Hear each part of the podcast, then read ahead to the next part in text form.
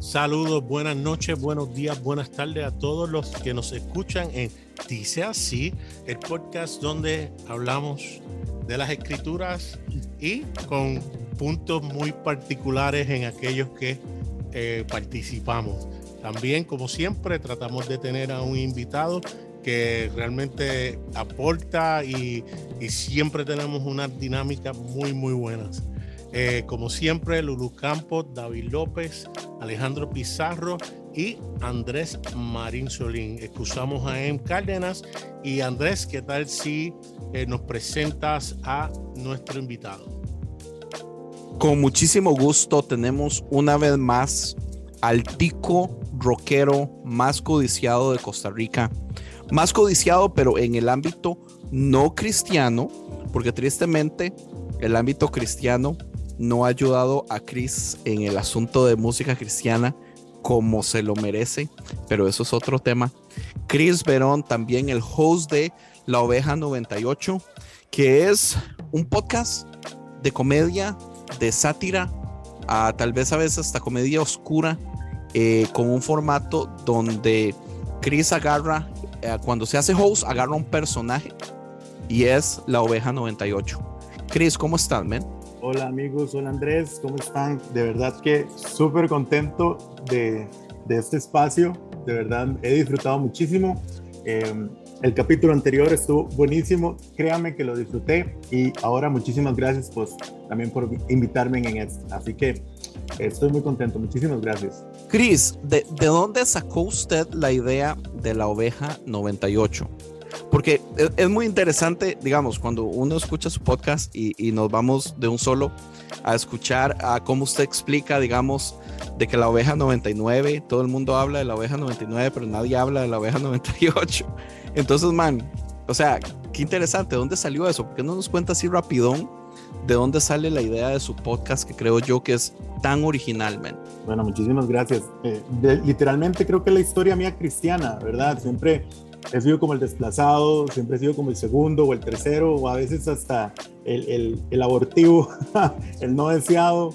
Este, me ha costado hasta el día de hoy este, poder encajar muchas veces dentro de la comuna cristiana, pero entiendo por qué estoy ahí. Entonces eso me hace feliz, independientemente de, de la resistencia a veces a, a, lo no, a lo políticamente incorrecto que uno podría hacer. A veces estorbamos, ¿verdad? Pero pero nace de eso. Yo creo que es como esa, esa persona que, que, está desplazada, que no es ese primer lugar. Y creo que a veces eh, los segundos o los terceros, este, a veces tenemos más que decir que el que ganó, ¿verdad? Entonces, hasta cierto punto es como una respuesta. Hasta cierto punto es como una respuesta a mi propia necesidad eh, o a mi propio alter ego de, de, de lo que yo vivo. Eh, si bien es cierto, disfruto el viaje con Dios, disfruto lo que Él tiene para mi vida, pero hay cosas que se tienen que señalar y pues tomo el tiempo para hacerlo a través de la oveja 98. Cris, entonces la oveja 98 es como esa oveja parte de esta masa indiferenciada, sin nombre, sin... Sí, yo, yo siempre escribo como, como que está hecho ese podcast para los otros cristianos, no como para los mismos, porque para los mismos suena como de pronto muy ofensivo ciertos comentarios, cosas básicas, aborto, diezmo, temas medulares que están y son delicados y que no se quieren hablar dentro de la comunidad y que son sumamente importantes y se deberían de poner en la mesa a raíz y alrededor de la persona de Jesús y pues no lo hacemos y ya que queremos tener esa voz pues es muy fácil para el pastorado moderno darnos la espalda. ¿Y por qué la 98 y no la 55 o la 14 Como o la 24? Me gusta, no sé, tal vez lo sentí como más retro el, el, el elemento 98 ¿verdad? Ese, ah. Como que si pongo 25, no sé, como que 25, que 24, que Michael Jordan, entonces no, o 98, sentí que... 23, Michael Jordan 23. Exacto, entonces de pronto hacerlo como 98. ¿O naciste el 98? No, no, no, yo soy modelo 80 y resto, ah. pero... Pero, pero es que... Este, me 80s. Lo, interesante es, digamos, que, ah, tal vez una de las razones por las que yo me identifico mucho con Chris es porque yo en toda mi historial de iglesia también, yo he sido el 98. O sea, yo he estado con mucho potencial, he estado siempre entre el liderazgo, pero al final nunca quedo con nada. Eh, eh, entonces, digamos, este tipo de cosas, iglesia, el clero, el poder, eh, estar en el lugar especial, estar en la mesa de liderazgo y todo eso, eh, es una de las cosas que alimenta a las personas a siempre tratar de estar ahí porque tengo la posibilidad de poder llegar y los que no llegan usualmente o, o, se desplazan o terminan uh, desilusionados o conforme va pasando el proceso, especialmente cuando tenemos problemas, digamos, de, de nepotismo, ¿verdad? El que, el que quedó oh. como pastor es el hijo del pastor que muy posiblemente no era el mejor líder que había, pero es el hijo del pastor, ¿verdad? Entonces es así por lo general, ¿no? Por lo general, como pucha, yo como oveja 98. Déjenme les digo. Dale. La 98 siempre está al límite de perderse, la 98. arroba un pastor progre, si tienen ganas de escuchar a uno de esos hijos de pastor, más bien leer, eh, que se ven favorizados por el nepotismo. Un pastor progre redes sociales. Yo, creo que la, la, oveja 98 tiene razones para irse. La, oveja 98 tiene razones porque fue maltratada por rebaños agresivos. Entonces yo pienso que, bueno, la oveja 98 utiliza una máscara de, de, lobo, no sé si han visto como el, el bridge de, de, la 98, pero usa una máscara de lobo en protesta justamente por los lobos que se visten de oveja. Entonces, eh, creo que tenemos muchas razones y actualmente el modernismo cristiano está, tenemos razones de más para alejarnos como, como personas de, de la comuna cristiana, pero yo creo que somos necesarios somos necesarios en alguna área, en algún momento, en algún mensaje, en algún testimonio. Y para algo podemos, si para algo podemos ser útiles, pues ahí, ahí tendremos que estar.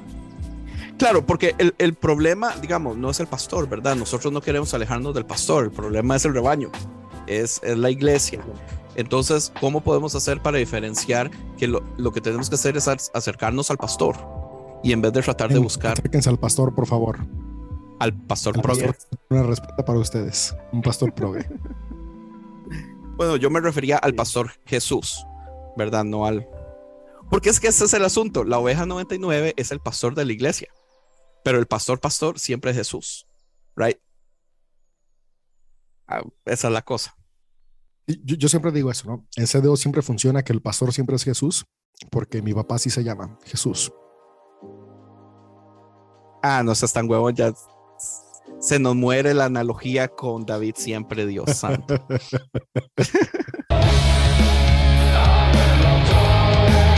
Estás por escuchar el podcast. Dice así.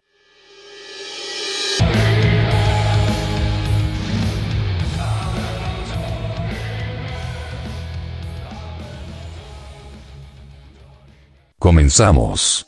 Entonces estamos en, en Marcos 15 y ahora vamos a la crucifixión de Jesús. Jesús es el abusado, que eso me quedó claro en el capítulo pasado. Tal vez. Tal vez no, porque veo que estás eh, físicamente conmocionado. Me sorprende que le haya afectado tanto a usted, Lulu. Oye, es que yo nunca lo había escuchado eso, entonces claro, me, pum, me reventó algo, me reventó una neurona en la cabeza. Ahora la miro con distancia y digo, sí, puede ser, no pasa nada, como que no, no me cambia nada el escenario, pero es perturbante igual, pues. Te animo a escuchar el podcast de conciencia, ahí lo hemos platicado. Así, ¿Ah, ahí ya lo hemos hablado varias veces, ¿verdad? Conciencia, por favor. Mm. ¿Y ustedes dónde se alimentan? Bueno, no importa. Ya, continuemos. Versículo 21. Un hombre llamado Simón, que pasaba por allí, pero era de Sirene, venía del campo justo en ese momento, y los soldados lo obligaron a llevar la cruz de Jesús. Simón era el padre de Alejandro y de Rufo. Igual después comentemos esto, porque qué relevancia tiene de que Simón sea padre de Alejandro y de Rufo, por favor. Ok, 22. Y llevaron a Jesús a un lugar llamado Gólgota, que significa lugar de la calavera.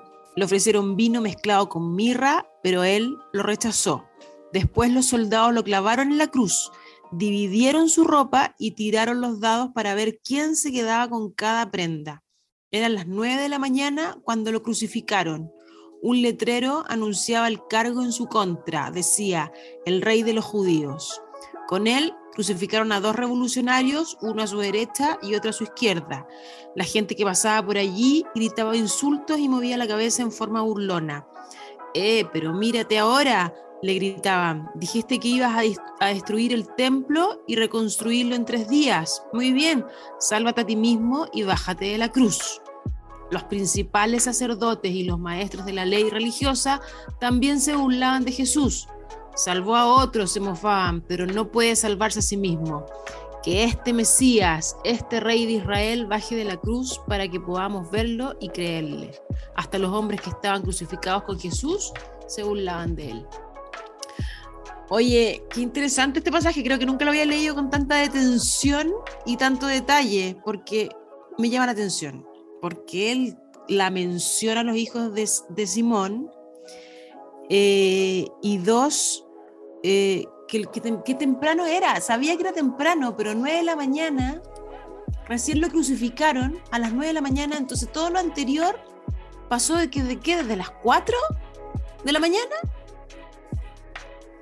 Pues, pues pasó desde la noche anterior, ¿verdad? Porque tenemos cuando, cuando llegan y, y Judas lo, lo entrega y se lo llevan a la primera casa donde ya hay un poco de personas, eh, un grupo pequeño, donde es Pedro lo, lo niega y ya de ahí se lo llevan a Pilatos y ya de Pilatos se lo llevan a ser abusado y después a ser crucificado. Son bromas. Entonces, sí, todo pasa en esa madrugada, o sea, nadie duerme en esa madrugada, fue de pura acción. Eh, pero sí, a las 9 de la mañana. De hecho, Chris en el episodio anterior lo dijo, que pudo haber sido un proceso rápido. Eh, ¿Qué quieren hacer? Ah, eso es lo que quieren, pues dale, vamos por encima. Sin, sin perder mucho tiempo. A mí me llama la atención eh, que le quieren dar vino con mirra y él lo rechaza de, de- plano, eh, no permitiendo que, que- ¿cómo es? Que le, le- le- le- lo- su- sus sentidos se lo, se lo, se Lo opaquen, anestesie. ¿no? se lo anestesien y, y Mm. decide pasar eh, el, el, el- ¿cómo es? el resto de, de, de Claro, este porque la, proceso. la, la película dice que le ofrecieron el, el vino, el vinagre, perdón, cuando estaba crucificado, y aquí está diciendo que fue antes de que lo clavaran, le ofrecieron el vinagre. Primeramente, pero luego eh, más abajo dice que sí, como quiera. Sucede lo dos veces también. Sí, dos veces. Pero él- Ah. él- en la primera, inicialmente, él lo rechaza. Sí, Ahora, algo aquí importante es que algo con lo que decía hace un momento Lulu sobre qué onda con Rufo y Alejandro, es que para nosotros son nombres que no cuadran, pero Rufo que es nombre de perro. que- No, no, no. Tenemos que ver que Marcos escribe desde la escuela de los escritos paulinos y en Romanos 16 Pablo menciona a Rufo. Entonces, las personas que estaban leyendo Marcos sabían Listo. a quién se refería. Porque nosotros, noso- de- desde nuestro concepto que nos han enseñado, Marcos va primero. Pero en la realidad es que Romanos se escribe antes que Marcos. Por lo tanto, la audiencia que está leyendo esto ya tiene en su mente que existió un Rufo, que era parte de la tradición eh, paulina y de la tradición de las comunidades de ahí. Entonces, para ellos tiene sentido saber a qué Simón se refiere. Ahora, eso también es importante porque dice que este Simón era de Si- Siriné, que hoy vendría siendo Libia. Y al final de cuentas... Sí, es súper estaba- lejos, ¿verdad? Ajá.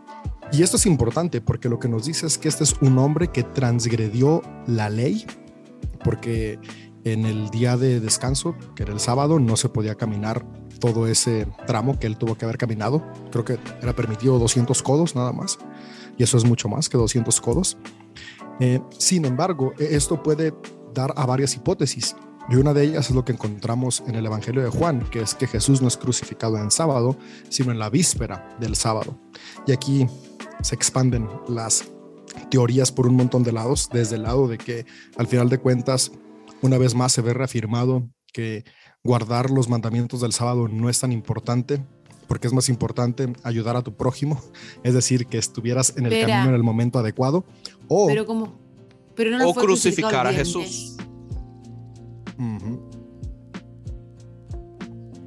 es cierto, en viernes. El viernes. Entonces ahí ya me confundí yo. Audiencia, una disculpa. Ay, no, David, yo le pago No hay que para pedir algo. disculpas. Tú, tú puedes bueno, equivocarte cinco veces en cada podcast sin ningún problema. 5 de 100. Está bien. 95% de acierto es bueno. En, en Wall Street sería un tiburón. Yes.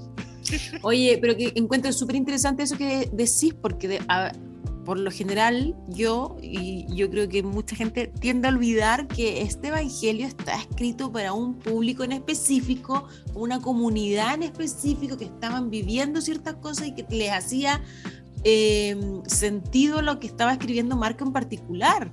Nosotros Claro. leemos esto como si fuera casi como una historia, como datos históricos, como un libro histórico. No es un libro histórico el Evangelio de Marco, es un libro teológico que tiene un sentido y una narrativa para una comunidad en específico. Entonces, me parece súper interesante esto que menciones de Alejandro y de Rufo y por qué era necesario mencionarlo. Sí, y justamente es por eso, porque la comunidad de Cirne es importante dentro del movimiento evangelístico de Pablo. Entonces, se cree que Simón fue alguien que después se convierte al cristianismo y es alguien importante para esa comunidad porque justamente fue quien cargó la cruz de Jesús. Y después eso también alimenta una de las hipótesis gnósticas que hay sobre que Jesús no fue el que fue crucificado, sino fue alguien más. Y, y se pone como que este, este Simón fue el que se llevó la cruz para morir en lugar de Jesús y así el maestro Jesús no fuera crucificado y siguiera su misión y él muriera en lugar de Jesús. En, en los evangelios gnósticos ah, está escrito eso. Ok, ¿por qué la Creo ropa tiene que ser púrpura? para indicar que Jesús nunca murió. ¿Cómo? Mahoma, entonces, cuando él establece su relato de la crucifixión, establece eso, que no fue Jesús, el profeta Jesús quien muere, sino alguien en su lugar. Y, después recordemos también que una de las pruebas que les gusta utilizar a las personas para decir que Jesús era una persona con dinero, a diferencia de un pobretón como se nos ha predicado por siempre, es el hecho de que la gente se rifa las ropas de Jesús porque supuestamente eran materiales muy buenos. Ahora, algo aparte de eso que me gustaría mencionar es el hecho de que se nos ha predicado por años también de que los dos ladrones que están al lado de Jesús son ladrones, lo cual no es cierto. Históricamente solamente crucificaban a las personas que eran ah, insurreccionistas, ¿cómo se dicen? Personas que tenían eh, cargos de terrorismo, eh, como el Barrabás. En este caso, eh, bueno, Jesús realmente no califica, porque Jesús lo único que hace es tirarle tierra a los líderes religiosos, pero nunca lo hizo de un modo violento. Pero relativamente, eh, los dos ladrones que tenía a su lado eran también eh, personas que estaban luchando por ver a ver cómo deshacían el poder de Roma o al menos se liberaban ellos. No simples ladrones, que eso para mí es extremadamente importante. Eh, no sé qué piensan de eso. No, claro, aquí no dice que son ladrones, dice que son revolucionarios. Ajá, correcto. ¿Y por qué se nos ha enseñado por años que son simples ladrones? Mm. Interesante. O sea, si son simples ladrones, son así como, do- como un don nadie, como un pobretón que anda viendo a ver cómo roba porque no tiene que comer. Pero si son revolucionarios, Claro. Son pasa es que no lo enemigos busqué, directos del que- imperio romano. habría que ver el interlineal a ver qué palabra usan y si hay O sea, otra, eran otra Tres revolucionarios. Eran tres revolucionarios crucificados, no eran dos. Pues, pues sí, correcto, por- porque Jesús, a, a Jesús lo, lo crucifican bajo la misma pena que hubiera llevado Barrabás por él ser un revolucionario. Entonces, cuando salvan a Barrabás y ponen a Jesús en su lugar, eh, él, él está cargando la pena que era de uno. Eh, entonces es como Nader dice, o sea, Jesús muere, el, el- un hijo del hombre muere por otro hijo del hombre. Eh, eso me, me llegó. Excelente Pero- detalle. Sí, pero, pero todos, digamos, e- e- el, problema es que también tenemos que entender que el clima político en ese entonces era muy fuerte, digamos, una de las razones que nos dicen que Pilatos toma la decisión que toma en ese momento específico es porque él tiene miedo de una revuelta de los judíos. Entonces, si hay muchísima tensión política en el asunto, entonces eh, parece que esta crucifixión de revolucionarios, insurrentes y todo eso era muy común porque muchísimas personas estaban luchando, que es en el momento donde llega Jesús, donde todas las profecías dicen que un Mesías va a venir a, liberarnos, pero Jesús no lo hace. Lo cual, o sea, yo, como tico pacifista, ¿verdad? Yo entiendo, pero yo, lo que yo todavía no entiendo es cómo es que tan fácilmente aceptamos que Jesús es ese Mesías de todas las según profecías que hablaban de él, de la liberación de su pueblo, que Jesús nunca hace. Y de todas formas, pues el, volvemos a lo mismo, ¿verdad? El libro de Marcos está construido para darnos a entender cómo el Mesías, el Cristo, Jesús califica como Cristo, aún así siendo un Cristo sufrido, en vez de ser un Cristo liberador, que era lo que se esperaba. Eh, yo creo, digamos, yo tal vez un aporte es que los maestros de la época tenían lo que se llama su propio yugo. Eso lo que daban a entender era su propia forma de explicar su, su Torah. Eh, entonces, cuando habla de que su yugo es ligero, era porque justamente era absurdo su, su, su, revolución de amor, su manera en la que quería este, salvar al pueblo, iba en contra de todos los yugos de los anteriores eh, líderes religiosos de la época. Entonces era muy común que el, que el yugo que tenía este rabí era sumamente opuesto a los que, los, que estaban en aquella época. De hecho, una de las críticas eh, está en, en el 29, que dice que los que pasaban lo injuriaban, veniendo la cabeza y diciendo, va, tú que destruyes el templo y en tres días lo reedificas, sálvate a ti mismo desciende, y desciende de la cruz. O sea que eh, tanto la gente como los sacerdotes, y me llama la atención que el, el 32 dice que este Cristo, el Rey de Israel, descienda ahora de la cruz para que veamos y creamos. Y los que estaban crucificados con él también lo insultaban. O sea que aquí está poniendo que los dos lo insultaron. Cuando entonces los otros evangelios vemos el bueno y el malo y el que se arrepiente, que eh, a lo mejor no hay una contradicción, a lo mejor inicialmente eh, lo, eh, inician mm. insultándolo y uno se da cuenta de algo en medio del proceso.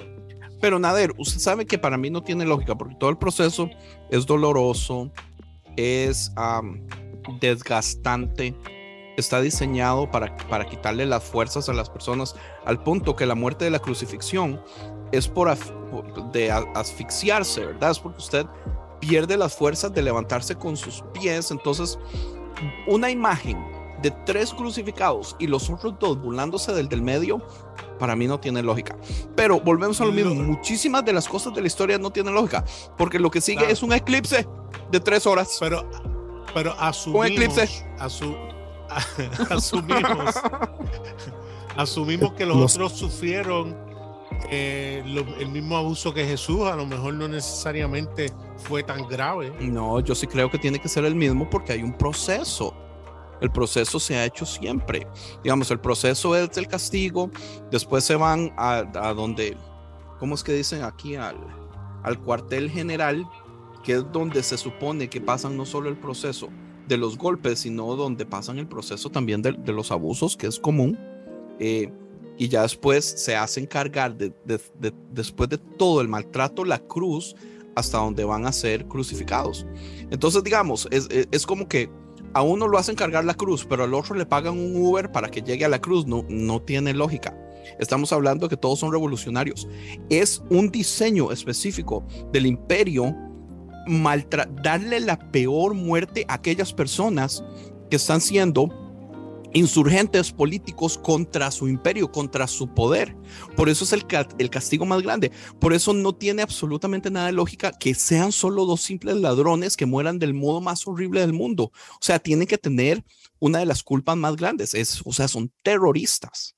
Eh, Por eso tiene que pasar todo ese proceso. Entonces, que uno diga, oh, este es más terrorista que otro, entonces este va a sufrir menos que otro, No, no, no, no, hace que la gente quiera.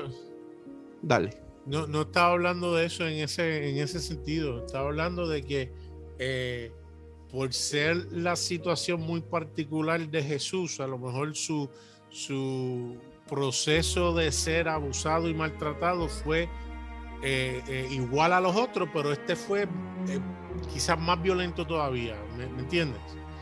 Sí, pero yo pensaría que tiene que ser cruz. al revés, porque el, el inocente aquí es Jesús. La imagen que se nos da es Pilatos, es así como, ¿estás seguros? Bueno, ya, o sea, si ustedes quieren, se lo doy. Aquí está. Pero, pero desde el principio se sabe que es inocente. Entonces, no creo que lo hagan pagar más al inocente. Aunque ¿Y tú sí- nunca sí- has visto siento que se nos ha predicado, ¿verdad? Claro. ¿Y tú nunca crees que hay gente o, hay- o existan gente que estando en la peor condición eh, eh, eh, siguen burlándose de otro que se encuentre en su, en su, en su misma condición? Honestamente me cuesta mucho creerlo. Del mismo modo que me cuesta mucho creer que hubo un eclipse de tres horas después. Eh, no, eh, no está en Marcos, ¿verdad? Pero vamos a ver ¿Por zombies qué? más adelante. ¿Por qué dudas de eso? Hay algo que, que tal vez se nos olvida, ¿verdad? Los astros tienen un movimiento fijo. Pero dale, Chris, y ya volvemos al eclipse. No, digamos, es que es- le estás dando como mucha, mucho énfasis en, el, en la forma de crucifixión.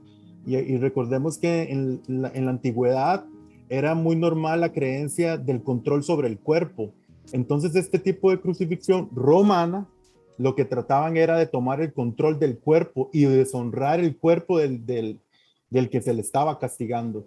Entonces, tiene mucho sentido que, que hicieran lo que hicieran con, con este tipo de, de- de criminales a la hora de crucificarlos. Lo que querían era tomar control de, sus, de los cuerpos, ¿verdad? De ellos. Lo que no tiene sentido es que los dos del lado se estén burlando porque suena que los dos del lado sufrieron menos. Ahora, después tenemos otra imagen que yo no creo que haya pasado como pasó, que es la ruptura de la cortina en el momento donde Jesús da su último respiro. Ahora, son imágenes muy bonitas, son imágenes literarias muy bellas. Ahora, tenemos a un centurión diciendo, y yo ya me imagino el movimiento de la cámara, la cinematografía, donde llega la cara y una lágrima sale y él dice, realmente era el Hijo de Dios. ¿Entiendes? Son imágenes que impactan, Ah, pero tú están diseñadas tú para escuchaste ese eso. disco. ¿Cuál El de disco? Carmen. ¿Escuchaste ese disco? El de El las de obras de teatro, el de Carmen. Sí. no, no sé de yo- Carmen, era. Bueno, lo que pasa es que en español. Yo era lo líder de teatro en, en Ah. mi juventud. ¿Quién lo Era tradujo en el- de Carmen. ¿Quién lo tradujo en español? Ay, no me Era acuerdo. como. Era como. Ah, ¿cómo se llamaba? Jano debe Jacob. saber. Jacob, Jacob o algo, ¿no? No me acuerdo. ¿Entiendes? Pero digamos, Pero no es como que bueno. alguien, Era muy buena la obra de teatro. no era como que alguien estaba en la crucifixión, FaceTiming a otro en el templo, FaceTiming en el momento que Jesús deja de, res- de respirar, entonces se- se parte. ¿Entiendes? O sea, son imágenes muy importantes, necesarias para darnos a bien, entender el Andrés, mensaje que ocupamos. hay que entender que en tu caso tú niegas de facto todo aquello que pueda ser eh, milagroso o, o- o- o no explicado por la ciencia. Así que eh, aquí dos cosas, o los sucesos ocurrieron o, fue, o es algo literario y no ocurrieron. Claro. No hay, no Pero, hay pero es que hay modos, por ejemplo, el eclipse. Sabemos que todas las zonas del mundo tienen alrededor de 4 a 7 eclipses. El problema es eclipses totales. Ningún eclipse total dura 3 horas en primer lugar. Y los astros se mueven de un modo donde usted podría ir y agarrar 25 años o 30 años y tratar de buscar lo más cerca a un viernes de tal mes para tratar de ver dónde hay un eclipse específicamente que pase por encima de tal zona. Eso no se encuentra, eso no existe. O sea, si han habido eclipses, si hay eclipses donde uno podría decir, bueno, este tal vez califique, pero todos son parciales. No oscuridad total por tres ya. horas exactas. Pero Andrés, pero Andrés, tú estás poniéndole un ojo muy posmoderno a una historia antigua. Yo me estoy poniendo en los zapatos antigua. de un ateo. que es lo primero que va a criticar un Te ateo. estás, te estás poniendo, te estás poniendo en, los zapatos de un científico para evaluar y analizar una historia de la antigüedad donde no existía todavía tanto conocimiento científico. Era muy todo muy mitológico, muy eh, mágico y explicado por pensamientos que no tienen que ver con la ciencia y no por eso le quita valor. Si, un, si, si existió un eclipse, medio eclipse, par- un eclipse parcial, qué sé yo, el, el- el- habitante del año 30 del, del, del mundo de la historia humana vio que Se se, oscureció un poco el, el tiempo y Claro. listo, y dijo que esto Ah, se ah, ah. oscureció el mundo, no hay, Aquí no hay tengo una cábala, si quiere la, la- aquí tengo una cábala, si quiere la usamos para ver cuántas Traiga, a gotas ver. de sangre. Traiga. Que de hecho, vamos a no hay leer lo tanto que mayor dice, análisis, creo yo. Vamos a leer lo que dice el texto. El 33 dice que cuando llegó la hora sexta, hubo oscuridad sobre toda la tierra hasta la hora novena. Tú estás asumiendo un eclipse. Sabemos que no puede haber una oscuridad sobre toda la tierra, que es la percepción de la persona o de los que estaban ahí, que se oscureció toda la tierra. Lo mismo pasa con... eh, eh, el- Quizás, quizás se, se nubló. se nubló de una manera eh, eh, terrible y, y lo llover. como una oscuridad, claro, como, como el, el ¿cómo es? El, el flood de Noé, el Dios mío, la, inu- la El- inu- El diluvio. El el diluvio.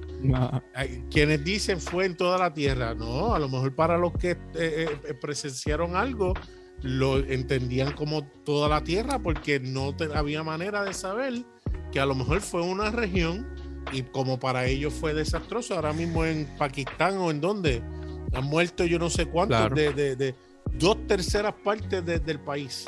De No, hecho, y yo creo que solamente todo- la, la traducción interconfesional es la única que apoya el punto de, de- de Andy, porque dice que la tierra entera quedó sumida en oscuridad, pero la- todas las demás, que por lo menos estoy leyendo por encima, dice que quedó en oscuridad, que había oscuridad hasta las 3, que hubo unas tinieblas, pero Ahí está. sola- muy difícilmente, ¿verdad? Podrían, o sea, tiene más sentido para mí no pensar que había un eclipse, porque no había forma lógica de poder ver cómo se podía documentar a nivel mundial que cayó en- tinieblas. Es como un concepto muy romántico a la hora que se, tal vez se hizo el documento, ¿verdad? Claro, Claro, es que, que- es que Pero toda cosas- la tierra nunca se ha referido a toda la tierra. Toda la tierra siempre se ha referido, Claro. digamos, en el momento donde puede ser medible en la ciudad mm, a next door, donde nadie sabe que Jesús está siendo crucificado. Así Pero que puedan estás haber haciendo una queja de algo que ni aparece. es que hay dos Por cosas. supuesto, no aparece. Por ejemplo, No, tenemos no, que ver que no, para- no habla de eclipse. Fíjense, la, la tradición desde la que escribe Marcos tiene que ver con la tradición que comprenden sus lectores. Entonces, sus lectores saben que ya tradicionalmente se ha dicho que en el asesinato de Julio César se obscureció la tierra. Jesús está presentado como esta imagen del emperador espiritual. Entonces, si el emperador terrenal, cuando murió, la tierra se obscureció, con la misma razón o mayor razón, cuando el emperador espiritual muere, la tierra se oscurece. Entonces, quienes están leyendo conocen estos aspectos. Ahora, también tenemos que ver que para los escritores del primer testamento es muy importante cuadrar el primer testamento con el segundo testamento. Y en Amós se menciona que en Amós 8, que iba a oscurecerse toda la tierra. Dice, por aquí lo tengo, déjenme lo busco. Dice Amós 8, ¿no? Sucederá aquel día que yo pondré el sol a mediodía y en plena luz del día cubriré la tierra de tinieblas y tornaré vuestras fiestas en luto y vuestros cantos en lamentos como el llanto por un hijo único. Ahora Jesús es el hijo único divino. David Está muriendo. diciendo que hay una profecía que, que confirma el- los escritos. Pero Nader, solo confirma si realmente No, que pasó. Porque no sabemos si pasó. Bueno, Este no, libro no, se escribió no. Fíjense. 40 años después. históricamente no hay ningún registro que hable sobre un eclipse en esas épocas. Sin embargo, tenemos que entender que los autores están escribiendo desde distintas herramientas literarias para presentar un mensaje en específico. Lo que ellos quieren decir es que ese fue un día muy triste y la forma de poder expresar tristeza es a través de se llenó de obscuridad. Entonces creo que es importante que cuando leemos la Biblia en general, cualquier texto, entendamos que hay herramientas eh, literarias presentes y no buscar de manera literal encontrar un significado. Pero, Ay, qué aburrido David, así, David. pero tengo. No, no, pero, te- pero tengo una pregunta, porque yo entiendo la- la- los recursos literarios que puede tener el autor para explicar su historia, ¿no? Pero sería un- muy burdo de que él estuviera inventando algo porque no le está, no está contando algo eh, a una generación que no vio o que no supo lo que pasó. Igual está contando una generación que igual son ven- con todos contemporáneos. Entonces, si, si yo leo un texto o una carta que me dice, no, y en este momento la tierra se oscureció y no pasó, digo, no, pero Marco, me estáis mintiendo, pues esto no Sí, pasó, esto no es verdad. Es que Yo creo que algo, tú- algo tiene que tener, claramente debe tener muchos recursos literarios y de poesía y de, y de narrativa, de querer eh, armar todo un, un relato que tenga sentido teológico. Pero también me imagino que debe tener argumentos, o sea, elementos reales que sí sucedieron, porque si no la gente le va, lo va a invalidar de entrada. miren, Bueno, y- pero eso se asumiendo- asumiendo también que todo el mundo estaba en capacidad de leerlo, ¿verdad? Que no es cierto. Esos documentos se hacen y, y se mueven entre grupos pequeños y solo ciertas personas pueden leerlos y es conforme pasa el tiempo que se colectan como esta obra magistral, pero ya han pasado años de años donde todas esas personas que pudieron haber confirmado que cosas pasaron o no pasaron ya estaban muertas. Es como, por ejemplo, eh, cuando Martín Lutero hace la tesis y oficialmente, digamos, decimos mentalmente, se divide la iglesia en dos. O sea, la división duró casi 300 años en ser mundial, porque el proceso es súper lento. Entonces, sí, la entiendo si fuera que todos tenían acceso al libro, porque se imprimió y se repartió y todos tenían una copia. Yo le creo lo que pasó en Ben Hur. En Ben Hur y, y en, y en Eh, Esparta. Toma, toma,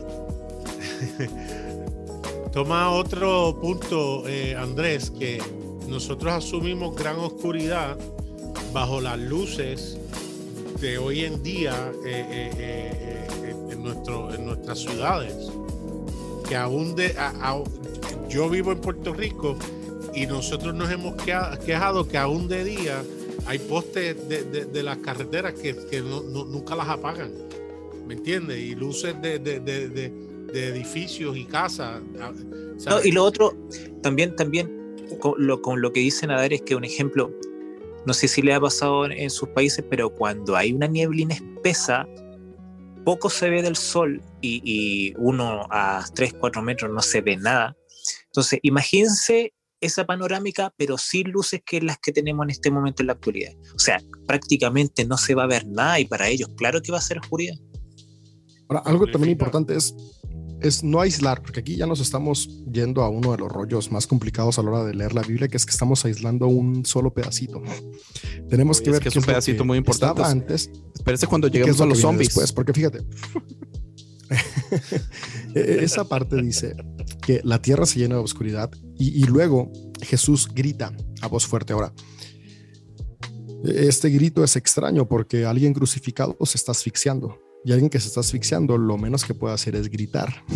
Ajá, es un muy buen punto. Pero, pe- pero eso tenemos que irlo alineando. Por eso te digo, es importante. Y, y lo que gritan, hasta ahorita no hay un consenso, porque al final de cuentas se han ido tratando de acomodar las palabras, pero está el Eloí, Eloí, lema sabactín, y al final de cuentas una pequeña modificación, una letra lo cambia por completo. Eh, nuestra traducción más común es ¿por qué me has abandonado? Pero hay otras ah, traducciones posibles y una de esas posibles es ¿por qué me estás reprendiendo? ¿Por qué me estás injuriando? ¿Por qué me estás censurando? Porque al final de cuentas lo que estaba sucediendo ahí era algo no esperado. Y, y que esto crea mucho hilo con lo que Pablo enseña en su teología, porque Pablo, su teología es Jesús cargó con nuestros pecados y nuestros pecados merecen un castigo. Por lo tanto, ahí Jesús está diciendo, "Ay, ¿por, qué me estás castigando? O sea, no entiendo esta, este castigo, no entiendo es- esta injuria, esta reprensión, si yo no debí cargarla. Lo cual para los que lo leían creaba un sentido muy grande respecto a la teología que Pablo venía enseñando. Recientemente también leí que hay una traducción que se le da, si se cambian algunas vocales, eh, puede sonar a para esta hora he llegado. Entonces que Jesús en lugar de decir por qué me has abandonado, estaba diciendo algo así que después incluso en uno de los evangelios se dice, que dice consumado es, que es como de para esto vine. Pero ah, desde varios autores de la academia, esa ya es una eh, adaptación posterior para no presentar a un Jesús sufriente, sino a un Jesús que entendía que ese era su momento. Pero al final de cuentas, Marcos sí nos está presentando a un Jesús que, que no comprende y le dice, hey, ¿qué onda? ¿Por qué me estás castigando? Yo no debía haber sido castigado. Pero eso confunde porque al final de cuentas se nos ha enseñado que, que Él fue castigado por nosotros. Pero desde el Jesús de la historia, este Jesús que está muriendo por causas humanas, no había una razón comprensible por la cual Él estuviera pasando por esa muerte si Él lo que quería era promover una mejor manera de vivir. Pues David, en esa parte específicamente me fascina porque obviamente aún en medio de lo que él está diciendo, el texto después dice que hay quienes escucharon otra cosa y dice, mira, está llamando a Elías que venga. O sea que ya en el Eloi y en el Elías hay una confusión eh, eh, dentro de los que estaban eh, escuchando. A mí me fascina lo que dice William Paul Young, que cuando él está diciendo Eli Eli Labat Sabactani, es como si yo ahora mismo fuera de tono digo hello. Todo el mundo va, a saber que estoy hablando de Adele o la canción preferida de ustedes, con decir la primera estrofa, ya el resto de las personas pueden eh, terminarla. cántala, Nader, cántala. No, no, se, se, se acaba el podcast ahora mismo si yo canto, lo prometo. Eh, ustedes apagan y se van. Pero mira, Nader, Nader, no te preocupes. Si nada más Ems le agrega un beat a lo que estás hablando, ya es reggaetón. ah, bueno, lo puedo hablar y que él le ponga. Adel, Adel, en Adel en reggaetón. eh, él establece que cuando él dice Eli Eli Labat Sabatani, lo que está es mencionando el Salmo 22 que empieza: Dios mío, Dios mío, ¿por qué me has desamparado? Ya encaja porque hay un salmo que literalmente establece qué es lo que está diciendo. Obviamente, como está en su sufrimiento, no puede terminar el salmo. Pues, por lo tanto, los demás que lo saben, lo va a recitar en su mente, en su, ¿sabe? Lo, lo, lo saben. Pero hemos aprendido que aquí es la muestra de que Dios necesitaba un sacrificio. Aquí es donde viene la teoría de la sustitución penal donde Dios tiene que ser apaciguado, donde Dios le da la espalda al hijo, donde mm, lamentablemente tú lo que eres una bola de pecado, eh, dame, dame separarme de ti, que es inconsistente a todo aquel que cree en la Trinidad, porque Dios no se puede separar de sí mismo, ¿verdad?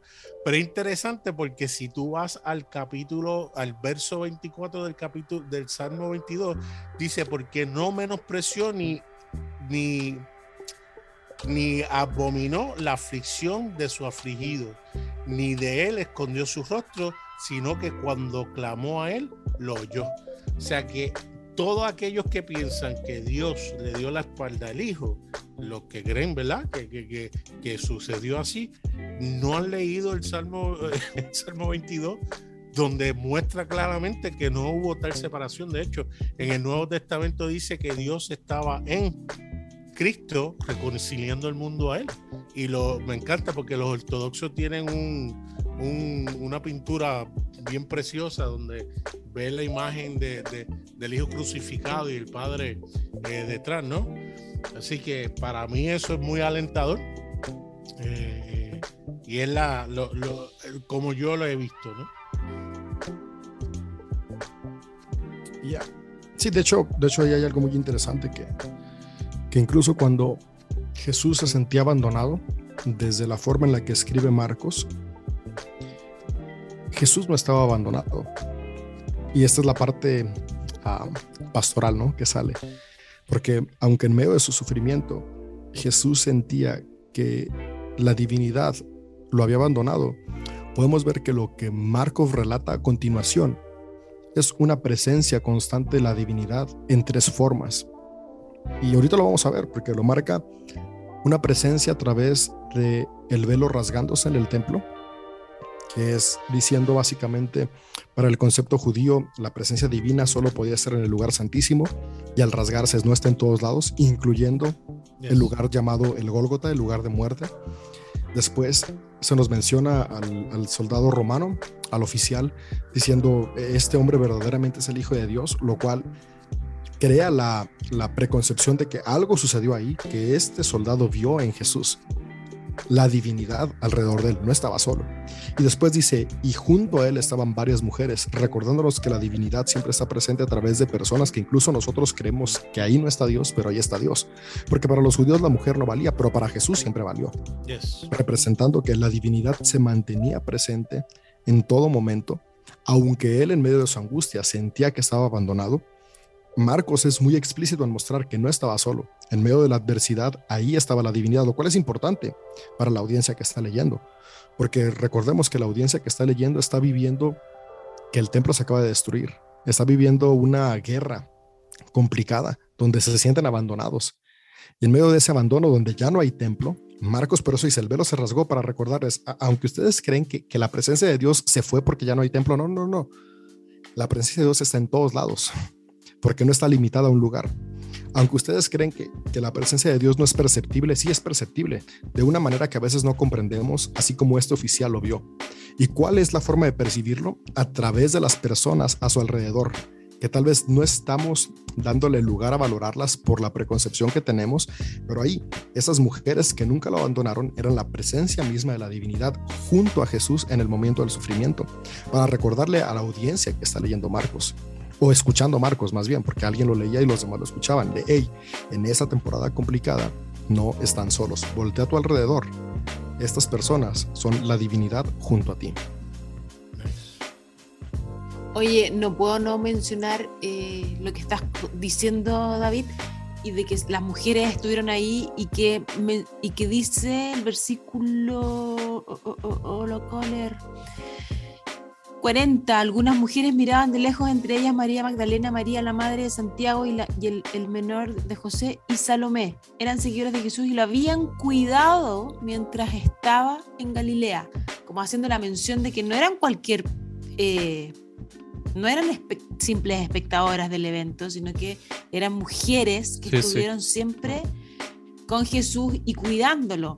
De sus discípulas. no- claro, y no, puedo, muy no se importantes cuentan. dentro del ministerio de Jesús. y no puedo no dejar de compararlo con la- el relato que ya no habíamos con- que nos había contado Marco de que sus discípulos arrancaron todos en el huerto de Getsemaní, que Pedro después lo negó tres veces y sin embargo las mujeres estuvieron ahí al pie de, de la situación hasta el último momento, observando, mirando, acompañando, de verdad creo que Marcos hace una eh, exaltación del rol de la mujer en el ministerio de Jesús bien importante, que creo que ha sido omitido y negado y invalidado durante, por siglos de los siglos, pero aquí está escrito y escrito desde el principio.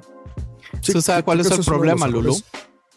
Que si se cuenta, las ¿Cuál? mujeres van a querer predicar y obviamente las mujeres no pueden predicar. Entonces mejor no contamos para que no quieran predicar. Pero es que, mira, vamos a llegar al capítulo 16 y vamos a ver cómo al final de cuentas Quizá en una apóstol iglesia fue una mujer, no pueden predicar porque ahora en la mayoría pueden predicar. No, no, no, no, no, no. En la mayoría aún no pueden, en muchas ya pueden. Vamos Sí. avanzando y vamos avanzando. Sí, pero, sí. pero sí. Poco a poco. Pero sí. Y aún en las que pueden, todavía no pueden llegar a unas posiciones eh, altas dentro de estos concilios. Así que. De no ser que Esto tengan a un hombre que siendo- la respalde, ¿verdad? Un hombre de Dios y que estén casados. No, pero a de matrimonio. concilio, obispados y, y cosas Ah, así, listo. Sí, no, sí, sí. no, no, no existe.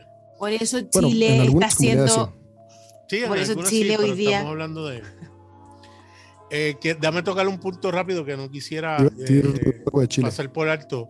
Yo se lo, he dicho en el podcast, yo creo que Jesús no solamente hizo lo que hizo por nosotros, sino como nosotros. Lo que él hizo fue vicario y yo creo que en ese, Dios mío, Dios mío, ¿por qué me has desamparado? Eh, eh, era la voz de la humanidad también en los momentos que se siente abandonado, cuando está en dolor, cuando está en situaciones difíciles. Eh, él, él él gritó el grito nuestro de la humanidad. Yo creo que eso es, eso es algo sumamente importante, saber que, que eh, eh, vicariamente eh, lo que él sufrió, lo sufrió como yo y como tú, y como, el que, nos, como el es- que nos escucha. ¿Esa es tu teoría, Nader, de la muerte de la cruz de Jesús? Sí, yo creo que su muerte, su vida, muerte, resurrección, ascensión, a- ¿cómo es? Eh, Ascensión. Gracias. Eh, eh, O eh, asunción. fue un evento vicario. No lo hizo solamente por nosotros, sino como nosotros. ¿Qué significa vicario Pero- para Chris Verón que no pues, que entiende lo... que significa? Yo sí, pero Chris no. Bueno, según el estado crono, no, no tengo ni idea, así que instruyame, por favor. Lo, lo- lo voy a definir eh, conforme el diccionario español.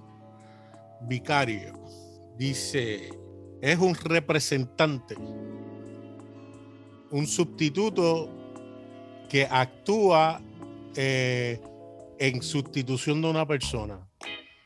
Claro, Eso pero ¿cuál es la diferencia a lo Muy que Chris diferente, muy decía? diferente a, a- No, es casi lo mismo. Es que en sustitución. Yo, puedo, yo, yo, yo puedo, yo puedo eh, ir y buscarte unos papeles en una oficina eh, del gobierno o yo puedo ir en representación tuya como si fueras tú. Esa es la diferencia. Que cuando pero me vean a mí es lo como mismo. si fueran Andrés. O- eh, No, porque no a lo que suena es, digamos, Dios muere, Jesús muere no como hijo de Dios, sino en representación mía, porque yo tenía de todas formas que pagar la deuda. Suena exactamente lo mismo. No, no, no, no, no. Bueno, eh, se podría ver así, pero no necesariamente, porque el, el- el- el que las cosas hubiesen ocurrido como ocurrieron, eh, eh, eh, si él hubiese vivido plenamente, lo hubiese hecho como nosotros y hubiese sido la muestra de una vida plena. Sí, aunque, aunque en sí, o sea, vi- vicario sí viene de esta em, tradición de la sustitución penal, que, que si somos muy honestos, es muy difícil de separarla de la tradición cristiana, porque una vez más tenemos que recordar que la tradición cristiana comienza con Pablo de Tarso. Y para Pablo de Tarso la sustitución penal es elemental, e- es parte de su discurso central. No, no, estoy de desacuerdo. Creo que se ha interpretado eso eh, eh, en un momento dado, porque antes de la sustitución vicaria había otros elementos de teorías de, de- de, eh, No, En eso estoy de acuerdo. Que como había, que había Cristo, más elementos. Cristo victorioso, ransom, theory, ¿sabes? So, que, que Sí. la sustitución pe- penal vino con los abogados malos eh, eh, de, de- de la reforma como, como Calvino. Calvino. Sí, hay, hay más de 14 teorías eh, Claro. sobre la muerte de Jesús, lo cual es muy interesante, ¿no? Que al final de cuentas. Súper interesante. Súper interesante porque no- nos, nos enseñan solo una. Los puede, les puede, así como co- corto, puede cada uno repasarlo así como en 10, 15 segundos. Las Sí, 14. las tengo aquí. No, pero sí es así como Por lo menos las más populares, que son como, como seis o cinco, las más populares al menos. Está chivo expiatorio, sustitución penal, Cristo victorioso, está la teoría del ejemplo, está la teoría de eh, el ransom, que es cuando eh, uno le paga a alguien para eh, a un rehén. De, de- eh, esas son las más, eh, fa- eh, las más famosas. Hay muchas más. Morrison, eh, eh, después, si acaso, en las notas, eh, podemos poner un libro que está eh, muy bueno y, y hay un post de él en español de apellido Morrison que las habla todas. Igual hay También varias en que español- se. Sí, No, eh, pero eh, hay, hay el post hay está en varias que español. se. Pero hay varias que se como que traslapan unas con otras. Es que usted sabe cuál es el asunto, Lulu. Es, es sí, e- es, la misma idea, pero con explicaciones diferentes. Entonces, es, digamos, uno Mm. quiere, como que se va muy a lo filosófico, como, ah, es que no fue necesariamente que murió porque había una deuda, sino que fuimos eh, como, el, como el ransom, ¿verdad? representado. Sí, entonces es ahora como un abogado. El otro es no, es como en, eh, se robaron a mi hijo y ahora yo tengo que ir a pagar para que me devuelvan a mí. Entonces, al fin y al cabo, todas van por la misma línea, solamente que se describen de modos, los detalles cambian, pero son detalles pequeños, que al final terminan siendo lo mismo. Digamos, yo personalmente, yo ya, yo ya no creo ninguna de esas. O sea, para mí no había ¿Y qué deuda, no hay, no hay carga, no había necesidad de, de sangre, no había absolutamente necesidad de nada. Muere simple y sencillamente porque la maldad del hombre lo matan. Eh, pero yo hubiera amado que Jesús hubiera vivido 50, 60 años enseñándonos. Igual Imagínense. hubiéramos amado que Martin Luther King hubiera vivido más o otras personas así. Claro, por, supuesto. Entonces es, es, es Eh, en- el asunto es, Pero digamos, Lutero, Lutero vivió harto y, y después. y debieron haberlo matado. Y de- claro, matado. habría quedado mejor. Pero bueno, si no hubiera, Oh, si no hubiera bárbaro. vivido tanto, no lo hubiera. eh, Jano ya está para poder despertar acá con la oveja 98 No, negra. no, que él esté despierto a esta hora es Pero, Una pero bueno, maravilla. Si, si alguien de la audiencia quiere leer algo en español sobre las teorías de, de la muerte de Jesús, hay un libro de Mark, Marcos Baker que se llama Mucho más que una cruz. Lo edita Juan 11 y es un buen libro, un muy buen libro. Y el blog de, de la. eh, son siete teorías de, de, de Atonement eh, de Stephen D. Morrison. Muy, Listo. Muy bueno. A- ahora, hablemos un poquito de esto, entonces, porque ya llegamos a la muerte de Jesús y es la muerte de Jesús, o sea, es el suceso que cambió la historia por completo, es el fundamento central de lo que creemos, todo lo que ha existido después de estos dos mil años y todo lo que somos, todo lo que se ha predicado y, y todos los abusos de la Iglesia Católica y todas las conquistas y todos los asesinatos y todas las cruzadas, eh, todo se basa a la muerte de Jesús. Eh, entonces, ¿por qué no invertimos un poquito más de tiempo hablando de esto? O sea, ¿cuáles son realmente las diferencias de las teorías? ¿Qué es lo que creemos cada uno de nosotros? ¿Qué cambia que una sí, que otra no? ¿Qué realmente sucedería si, si a Jesús no lo hubiera matado y él continúa viviendo y enseñando a más personas? Pues empecemos escuchando a nuestro invitado que está muy callado últimamente. Sí, no, An- está- antes, está Chris, an- antes que tomen la parte, yo voy a hacer un Leo Sanazo y les voy a recomendar, eh, tú también el podcast, eh, busquen ahí, tengo un capítulo acerca de las teorías de expiación. Sí, ese capítulo está muy bueno. Está Yo muy lo iba a mencionar, Nader. Adelante, Chris. digamos, mi, mi, mi cosmología con esto, digamos, me apego mucho como a Romanos, donde nos deja claro que todos han pecado y todos estábamos privados de la gloria de Dios. A partir de ese punto, en el momento de que tenemos esa, esa condición imperfecta, necesitábamos un sacrificio perfecto. Entonces, yo veo el sacrificio de Jesús no tal vez desde una óptica romántica, pero sí creo que era necesario que alguien expiara nuestros pecados. No somos hebreos, pero, pero son super latinos somos, pero creo que era necesario y justo. Era justo y necesario que Él tomara nuestro lugar, porque estábamos totalmente separados de la gloria de Dios. Eso es como mi cosmovisión de, de, de esa escena que marcó y que marca hasta el día de hoy todas las generaciones. Mm. Yo pienso que eh, a Jesús lo mataron por consecuencia de su estilo de vida, de su mensaje, de su forma de ver el mundo, de su cosmovisión. Y, y creo que si hubiera muerto, no lo hubieran matado, y si hubiera muerto de viejito, igualmente hubiera venido el Espíritu Santo después, igualmente hubiera cumplido el, el plan de que eh, para mí Jesús sí es Dios encarnado, sí es el Cristo encarnado, sí es la divinidad hecha humana para eh, mostrarnos el ejemplo de cómo se, de qué se trata vivir y de qué se trata ser ser humano, ¿no? Jesús fue el ejemplo máximo porque la divinidad hecha humana y nos dijo, todos ustedes son divinos, sean como yo. Y lo mataron porque estaba revolucionando y, y- y rompió el sistema y fue su muerte fue consecuencia de su estilo de vida y creo que a partir de ahí mm, vino el Espíritu Santo y nos dijo esto lo podemos hacer todos. Todos somos, estamos invitados a la fiesta y todos tenemos la capacidad y el potencial de ser como Jesús acá en la tierra.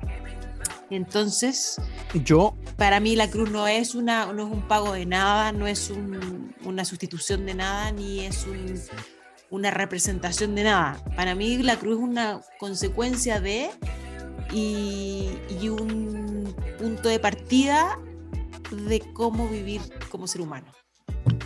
yo creo que, que mi problema grande con, con esta idea de que la cruz es necesaria para unirnos porque estábamos completamente separados viene al hecho de que eh, se utiliza el pecado como el centro importante del asunto y nos culpan a todos de pecado, lo cual es correcto. Pero yo pienso que si se cambiara al simple mal, el, el- mal, en vez de la palabra pecado, cambiaría todo. Porque el, el asunto de la muerte de Jesús, en primer lugar, ni cura el pecado ni cura el mal tampoco.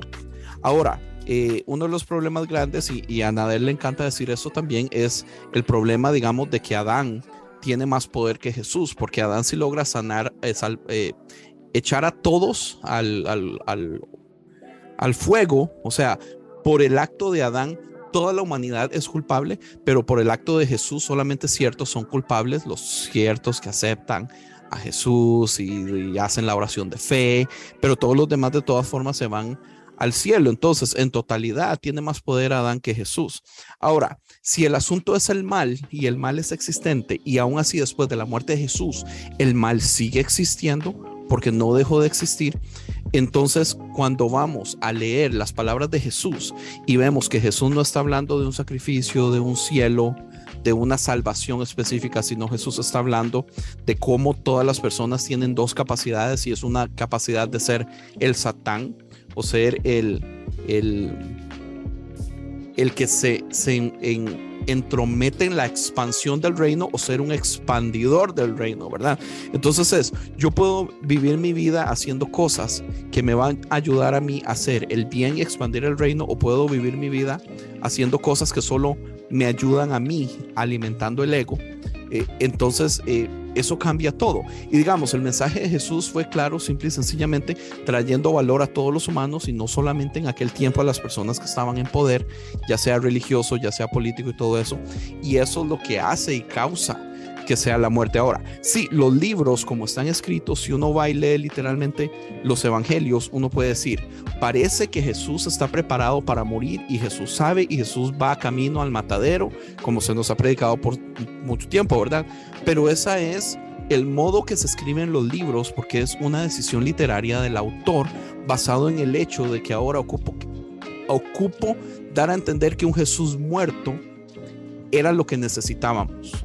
Entonces, bas- basado en eso, tengo que construir una historia para atrás que me dé a entender que ese Jesús sabía que iba para el matadero. Pero yo honestamente no confío en esa historia tampoco. O sea, yo no, no confío en ninguna de las historias más que es, es un mensaje teológico bonito. Pero literalmente yo no lo puedo ver. Y no lo puedo ver literal porque tenemos montones de problemas en, el asunto donde todos los evangelios tienen contradicciones, donde parece que todos los evangelios se escriben en, en los hombros del otro, simple y sencillamente como para decir, no, mi historia es mejor porque usted no incluyó esto, no incluyó aquello.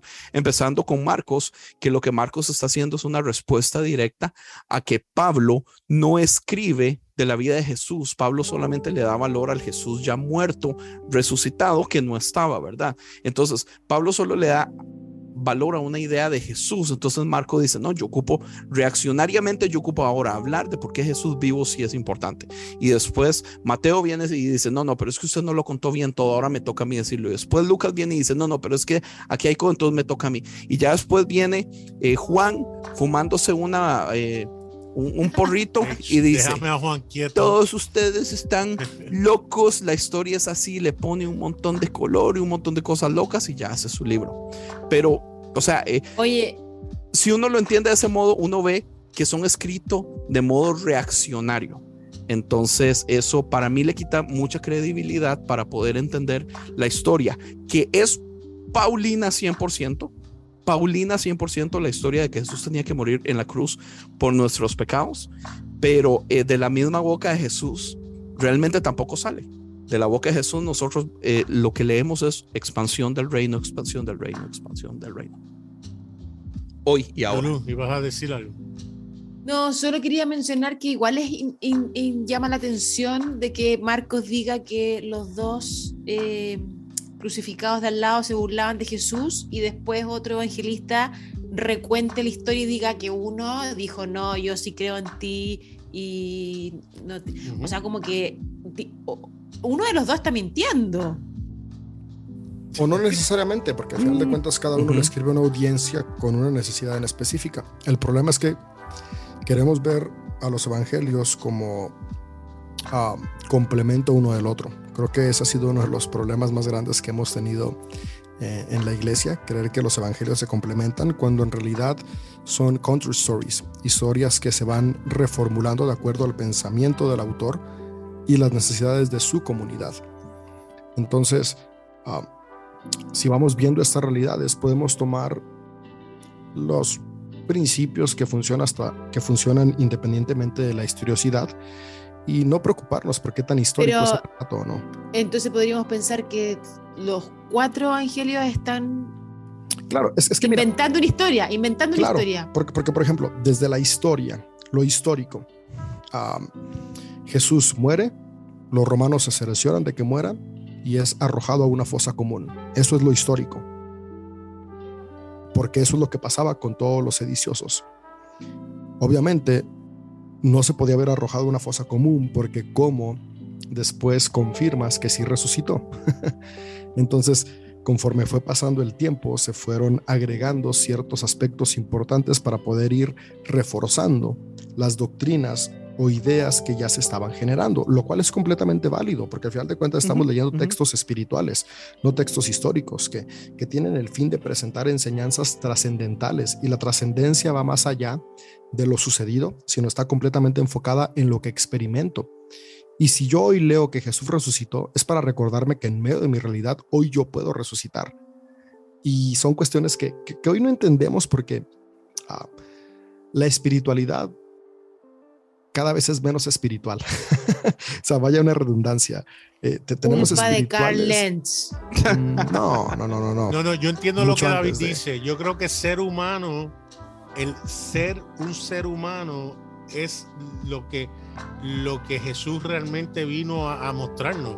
Y esa, esa dicotomía de que lo espiritual es acá y lo humano es acá, no. El- el- eh, la capacidad de quién soy, ser el yo que, que, que el verdadero, quien debo ser, esa es la real espiritualidad. No sé Y- si y ahí con valor. Para mí la culpa es de la institución. Sí, Para mí y- la institución está institucionalizando la espiritualidad. Pero Pues- también eso se puede prestar como una corriente muy humanista, ¿verdad? Y entendemos que la religión, que, el, que el cristianismo no es democrático. Eh, perdón, eh, sí, correcto. El cristianismo no es nada democrático. Este, y apoyo lo que dijo David. De hecho, me acordé de Pedro 2.24. Dice, él mismo, ya que estamos hablando de eso, dice, él mismo en su cuerpo, ya que estamos hablando temas literales, en su cuerpo llevó al madero nuestros pecados. ¿Para qué? Para que muramos al pecado y vivamos para la justicia. Ahí tal vez apoyo también el concepto de Nar, que hay un tema muy humanista, para que muramos y vivamos para la justicia. O sea, está hablando de un tema ético, no está dejando de lado el tema humanista. O sea, yo decir que es una corriente, no estoy negándola, lo que estoy diciendo es que se le da mucho auge al, al, al, al humanismo. Y No, después dice, ¿pero para qué? Por sus Suenas heridas, socialista. sanos. Cris. Socialista. Son bromas. No, No, y- y pero es que es miren, cierto. Viene desde, desde los conceptos, fíjate, ¿cómo entendemos hoy? No? Por ejemplo, nosotros leemos, ah, aquí leemos Hijo de Dios, y para nosotros como, como cristianos del siglo XXI, eh, es como si leyéramos que el general, el oficial romano, este jefe, este centurión, que era jefe de 100, eh, está diciendo que Jesús es Dios, pero en realidad no está diciendo que Jesús es Dios, es Hijo de Dios. Ahora, Aquí vienen varios puntos importantes que, para nosotros no son parte de nuestro diario vivir, pero en la época que Jesús muere está el emperador Augusto. Y Augusto fue hijo adoptivo de Julio César. Y cuando Augusto muere, la adopción lo convierte en hijo de Dios. Mientras estaba en vida, Augusto no era divino porque aunque era emperador, era emperador por adopción. Pero una vez que muere, esta adopción le permite tener el título de hijo de Dios, es decir, hijo de Julio César, que era considerado un dios. Entonces, aquí lo que Marcos nos está diciendo es que la muerte de Jesús a través de la adopción lo hace hijo de Dios, que en los evangelios que van avanzando, esta teoría va cambiando, porque aquí Marcos no nos está diciendo que Jesús es Dios, nos está diciendo que es adoptado y divinizado. Con el pasar del tiempo, Jesús pasa de ser adoptado a ser Dios mismo, como terminamos viéndolo en el Evangelio de Juan. Eh, pero, pero, pero todos estos conceptos son los que van hilando el pensamiento de Marcos y que van evolucionando con el pasar del tiempo y, que van, van llevándonos a, entender cómo, cómo Marcos necesita explicarle a las personas lo que Pedro no explicó, digo, lo que Pedro, lo que Pablo no explicó. Y incluso podemos verlo en las cartas de Pedro, que son las últimas en escribirse, como el pensamiento ya ha avanzado tanto, donde ya tenemos eh, posturas y teorías muy claras sobre por qué Jesús murió, pero que al final de cuentas nos llevan a recordar a todos creyentes, agnósticos, ateos, que al final de cuentas la muerte del Maestro Jesús nos lleva a recordar que lo más importante fue su vida, porque su vida fue lo que lo llevó a la muerte. Entonces, no importa si eres conservador y para ti la muerte era un designio divino, no importa si eres eh, agnóstico o ateo y para ti la muerte fue algo que sucedió por causas eh, humanas o por lo que haya sido, o incluso creyente y, crees que fue solo por causas humanas, al final de cuentas, uno muere porque vivió. Si no vives, no puedes morir. Y al final de cuentas, Marcos está recordándonos que este clímax de la cruz es posible gracias a la vida de Jesús, haciéndonos voltear atrás. Y por eso escribe todos los capítulos anteriores al 15. Y David, había... Recordemos que eso es lo que cambia vidas había una particular cuando tú ministrabas y predicabas en Semana Santa a la cual tú te adherías, eh, eh, te, inclinabas en cuanto a teorías de expiación? Ah, yo en los últimos, bueno, pues es que al final de cuentas he predicado por 14 años, así que en 14 años he dado todo tipo de sermones, desde el sermón donde completamente predicaba la sustitución penal, literalmente hay sermones donde digo, y, y literal, o sea, me escucho y es como de, ay, güey, literalmente le digo a la audiencia, tus pecados eh, estuvieron allí con Jesús. Es tu culpa, es mi culpa que Jesús haya sido crucificado. La ira de Dios eh, mató a Jesús para que Dios ya no estuviera tan enojado con nosotros hasta mensajes donde es Jesús murió porque el humano es egoísta y el humano es eh, violento y no tolera el amor. Entonces el amor incomoda y Jesús murió porque su amor incomodaba a los que estaban a su alrededor. Así que tengo todo. Oye, antes que tú tomes la parte y pregunte, eh, put a pin in it, como dice en inglés. Eh, eh, en mi caso, yo combino tres. Creo definitivamente en la posición de Lulu, la teoría de influencia moral o del gran ejemplo. Creo en la teoría del chivo expiatorio, como dice David, fueron los hombres los que lo mataron por lo que representaba eh, lo hicieron un chivo expiatorio y creo en la teoría de Cristo vencedor o Christ, uh, Christus Victor, donde la cruz él vence todo y ahí es donde entonces puedo decir que incluye toda la humanidad y todo va a estar bien. entonces, tienes que inventar una 15 eh, teoría que una esas tres. sí, no, porque, porque, o sea, una, una la sustitución del chivo victorioso. Ah. no, la, sustitución del chivo ejemplar. El chivo victorioso. por ejemplo, eso está ahí. Oye, espérate. Lo que el David del 2022 cree, o sea, yo creo que, que Jesús murió igual que, que murió um, Aristóteles, ¿fue? O me estoy equivocando de nombre ¿Quién fue el que murió por la cicuta? ¿Por la qué? Por la cicuta. Yo sé, pero no quiero decir para no hacérselos tan fácil a ustedes. ¿Por qué no quieres decir? Sí, sí, fue Sócrates, fue Sócrates, no Aristóteles, fue Sócrates. Yo, yo, creo, yo creo que Jesús murió igual que, que, que Sócrates. Ah, Sócrates murió porque para Sócrates eh, era contrario a la teología del proceso. Sócrates no creía en la filosofía del proceso. Sócrates creía que el ser es inmutable y el ser no cambia por las circunstancias que le rodean.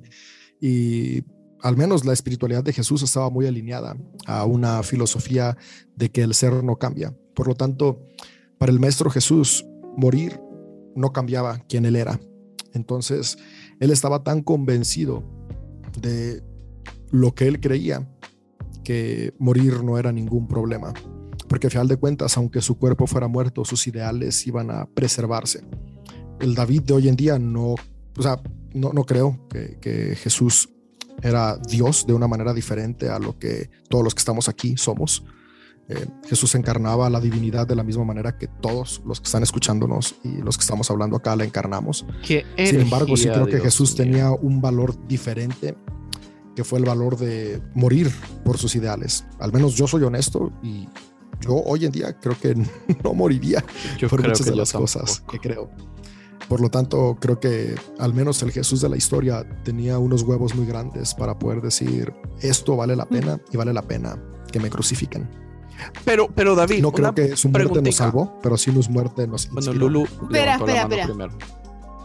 Sí, que solamente quiero decir que, que igual tenemos que considerar que lo que Marcos está escribiendo de la muerte de Jesús no termina ahí y ya él está relatando esta historia después de que Jesús resucitó y que no está dándole todo una, un sentido a su muerte porque no, no, no termina ahí, sino que 100%. continúa. Entonces, este, eh, para mí, este, esta consecuencia de la cruz por su estilo de vida no terminó ahí, sino que después resucitó y nos está diciendo, "Ah, la vida continúa, la esperanza sigue, el, hay, hay más camino después de la muerte, hay más vida después del, del, del y- y creo, creo cruz". que eso es, creo que eso es importante, eso que dice Lulu, porque al final de cuentas podemos ver que al menos en la espiritualidad judía había un movimiento que eran los saduceos que, que negaban la resurrección. Ahora, e- esto es importante porque tenemos que entender que al ser humano lo mueve el sentido de trascendencia. Podemos verlo en los pensadores de todas las épocas, que lo que nos mueve es el trascender. Y esta idea de la resurrección no es judía. O sea, encontramos principios de resurrección desde los sumerios y súper popularizadas por los egipcios. De hecho, traigo ganas de tatuarme un escarabajo egipcio porque es ah, el símbolo de la resurrección. y, al final de cuentas, o sea, lo que Jesús hace, bueno, el autor de Marcos hace y Pablo mismo hace es recordarnos, vale la pena recordar que nuestras palabras y acciones son trascendentes. No, no, no, no irnos hacia este lado hedonista de aquí todo se acaba, sino recordar que, que hay algo más. Y al menos en el David del presente, que es escéptico sobre la eternidad, no sé qué pasa más allá. Sí creo que mis acciones determinan la eternidad de los que vienen atrás de mí, porque aunque yo no sea eterno, la humanidad podríamos decir que aún le queda varios milenios de vida que podríamos entenderlos desde el contexto bíblico de eternidad, que son épocas, temporadas, como eternos. Hay varias épocas de personas que vienen atrás de nosotros y mis acciones iban a determinar lo que ellos experimenten. Entonces, hay mucha, mucho valor que yo encuentro en que Marcos, los demás evangelistas, incluso Pablo y los demás escritores hayan dado un énfasis a recordar la resurrección, es decir, que hay algo más, porque eso nos genera empatía y responsabilidad. Ahora, el problema que yo veo, y que eso es muy más reciente, es el ignorar el presente con una esperanza futura. Yo creo que hay que, hay una frase, no sé quién la dice, ¿no? Que hay que vivir como si esto fuera todo, pero con la responsabilidad como si hubiera algo más allá. En, Este, en esta parte está, está interesante, ¿eh? Lo de José de Arimatea y todo ese rollo. Porque, interesante. porque una de las cosas interesantes es, eh, hablando, digamos, de todo lo que conocemos, lo mismo que yo decía antes, todo lo que conocemos en nuestra historia de acerca de la crucifixión, las conversaciones que hubieron ahí, los ladrones, eh, la herida en el costado, eh, el, el agua y la sangre que fluyen y todas esas cosas se tienen que hacer para que se cumplan profecías, bla, bla, bla. A Marcos le vale madre todo. En Marcos nos dice, eh, se lo chingaron, caminó a la cruz, eh, lo crucifican grita, se muere y a la tumba, así como, como ni perdamos tiempo en esto, esto no es importante. Eh, es muy interesante, basado en la grandísima importancia que le dan los otros libros a todo este proceso Jesús. Es que Marcos sabía que en el 2022 picar las costillas iba a estar censurado. Así que dijo, mejor no lo pongo. No ¿Cómo? entiendo, no entiendo cuál es el chiste, David. Que us- Tien- ¿Qué pasó? Tienes que ver memes, ver TikTok. Te hace falta ver TikTok. man. yo odio TikTok. Me parece que es como un meme mexicano que se está haciendo trending, ¿verdad? En todas las redes antisociales, ¿verdad? Pero es en TikTok, Sí, es sí, que yo no uso TikTok, man. Explíquese, ¿Pero qué dice? please. Ok, bueno. am, está esta onda de que picarle las costillas a tu compañero en el trabajo es como abuso, ¿no? Porque en México es muy común que quieras hacer reír a alguien y le picas las costillas. Entonces es como de ahora ya picar las costillas está mal visto porque pues, eso da pie a que pase algo más. Entonces hay, hay muchos memes sobre no picar las costillas.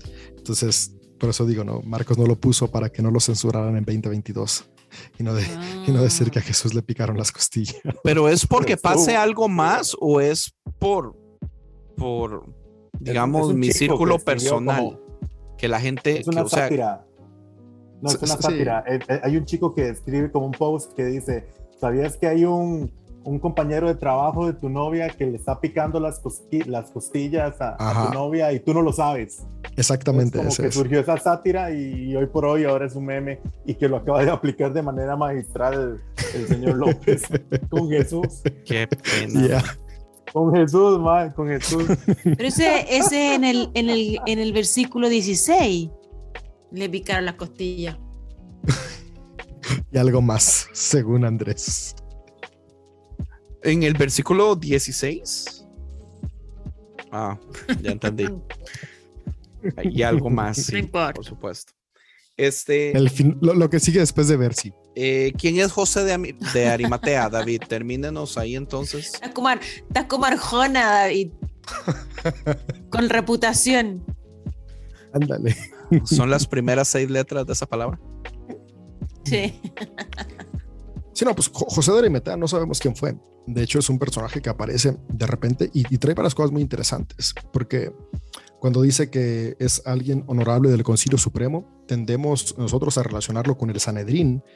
Pero Marcos nunca dice que sea parte del Sanedrín, solo dice que es parte de un concilio supremo. No sabemos si el de la ciudad, si el religioso o cuál. Y, dice que era alguien que esperaba la venida del reino, que habla de un simpatizante, lo, cual esto es importante porque en la época que Marcos escribe había varias personas en el poder que seguían las enseñanzas del Maestro Jesús a lo lejos para no ser relacionados con la sedición que estaba sucediendo en ese momento por la guerra judía. Entonces, ah, e- es importante ver cómo este personaje mitológico aparece para presentar dos caras. La cara eh, de lo que está sucediendo en la sociedad que está leyendo, pero al mismo tiempo fortalecer esta parte de que Jesús fue sepultado, no fue echado a una fosa común. Ahora, hay varias cosas que, que podrían hacer pensar al lector. Y entre ellas es que Marcos, de una manera muy inteligente, nunca utiliza la palabra cadáver, siempre utiliza la palabra cuerpo. no sabemos si ese cuerpo estaba realmente sin vida o simplemente estaba desmayado por tanto dolor. Ahí son varias hipótesis que dejan mucho pie a un montón de lo escrito No, en los eso- evangelios agnósticos. No, pero eso ya es la teoría de la conspiración máxima.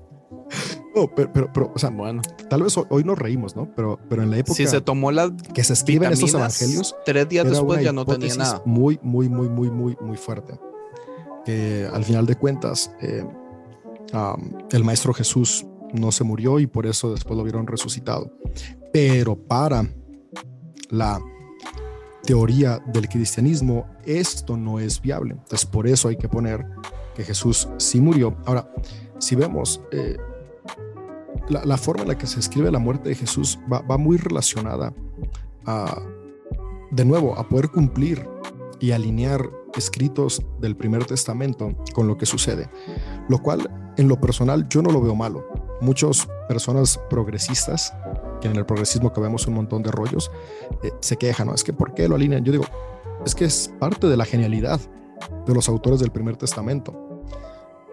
Poder entrelazar, crear un sincretismo entre dos espiritualidades para formular una manera de vivir que al final de cuentas su propósito es traer esperanza.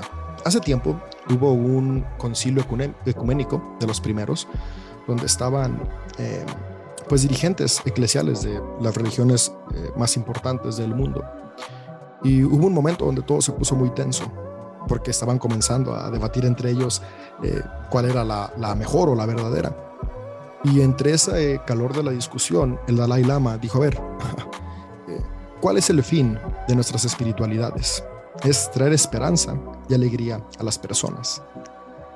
Si estamos peleando por cuál es la mejor y condenando al que no cree igual, ¿estamos trayendo esperanza?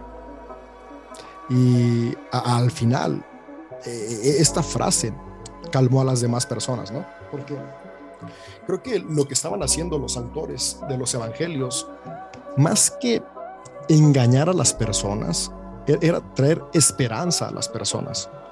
Yo creo que algo con lo que podemos ver los escritos bíblicos es desde esa perspectiva, ¿no? Verlas con la empatía de a quién le están escribiendo. Le están escribiendo a personas en circunstancias muy complicadas que creen que ya no hay nada más que hacer, que, que, para nosotros la espiritualidad cristiana es fuerte, pero, pero tenemos que entender que a quien les escribe el cristianismo ni siquiera existía. eran judíos. Tenemos que entender que eran judíos, que el templo se destruyó. Para ellos el templo era el lugar en el que Dios habita. El templo era el lugar desde aquí va a venir la salvación. Ya no está.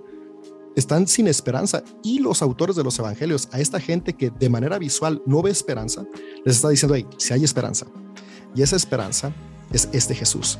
Y, eso a mí se me hace sumamente valioso y un trabajo que admiro hasta el día de hoy y del cual con una manera crítica podemos tomar lo que sirve para nuestros días. E independientemente si Jesús resucitó o no resucitó, la esperanza de la resurrección es algo que cada generación necesita recordar desde sus contextos. De acuerdo. De acuerdo. No sé qué más quiere decir alguien yo creo que yo ya no tengo nada más que decir. Yo creo que con eso está excelente. Podríamos decir que acabamos de tener un concilio de dice así. Eso es. Donde, donde estamos escogiendo cuál es la versión correcta. Y la respuesta es todas y al mismo tiempo ninguna. Está bien, está bien. Relativismo. Santo Padre. Eh, ha sido un verdadero placer tenerte. Muchas gracias. Eh, déjanos saber nuevamente cómo te podemos encontrar en las redes y qué proyectos tiene. Y disculpen si escuchan a mi perrito que está lloviendo y tronando acá y está loco. Yo pensaba que era mi mente, ya me siento más tranquilo.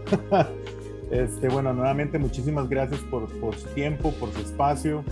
Este, disfruté muchísimo, disfruté muchísimo las posturas eh, Dan, eh, Andrés, muchísimas gracias. Este, demasiado lindo haberlos conocido a todos. Creo que, que, espero verlos pronto. Este, en algún momento, si desean compartir conmigo, yo sumamente feliz de poder acotar algunas cositas y demás.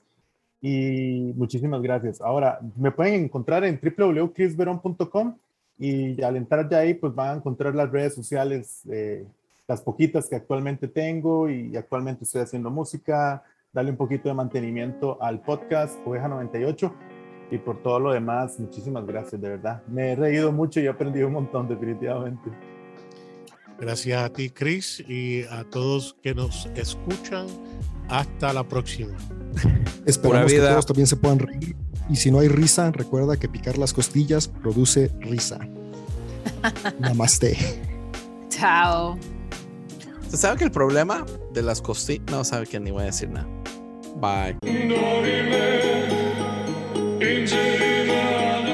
Esto fue una producción de podcast cristianos en español.